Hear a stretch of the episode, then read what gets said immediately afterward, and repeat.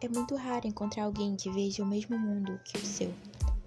Asa Holmes não está disposta a sair por aí bancando a detetive para solucionar o mistério do desaparecimento do bilionário Russell Pickard.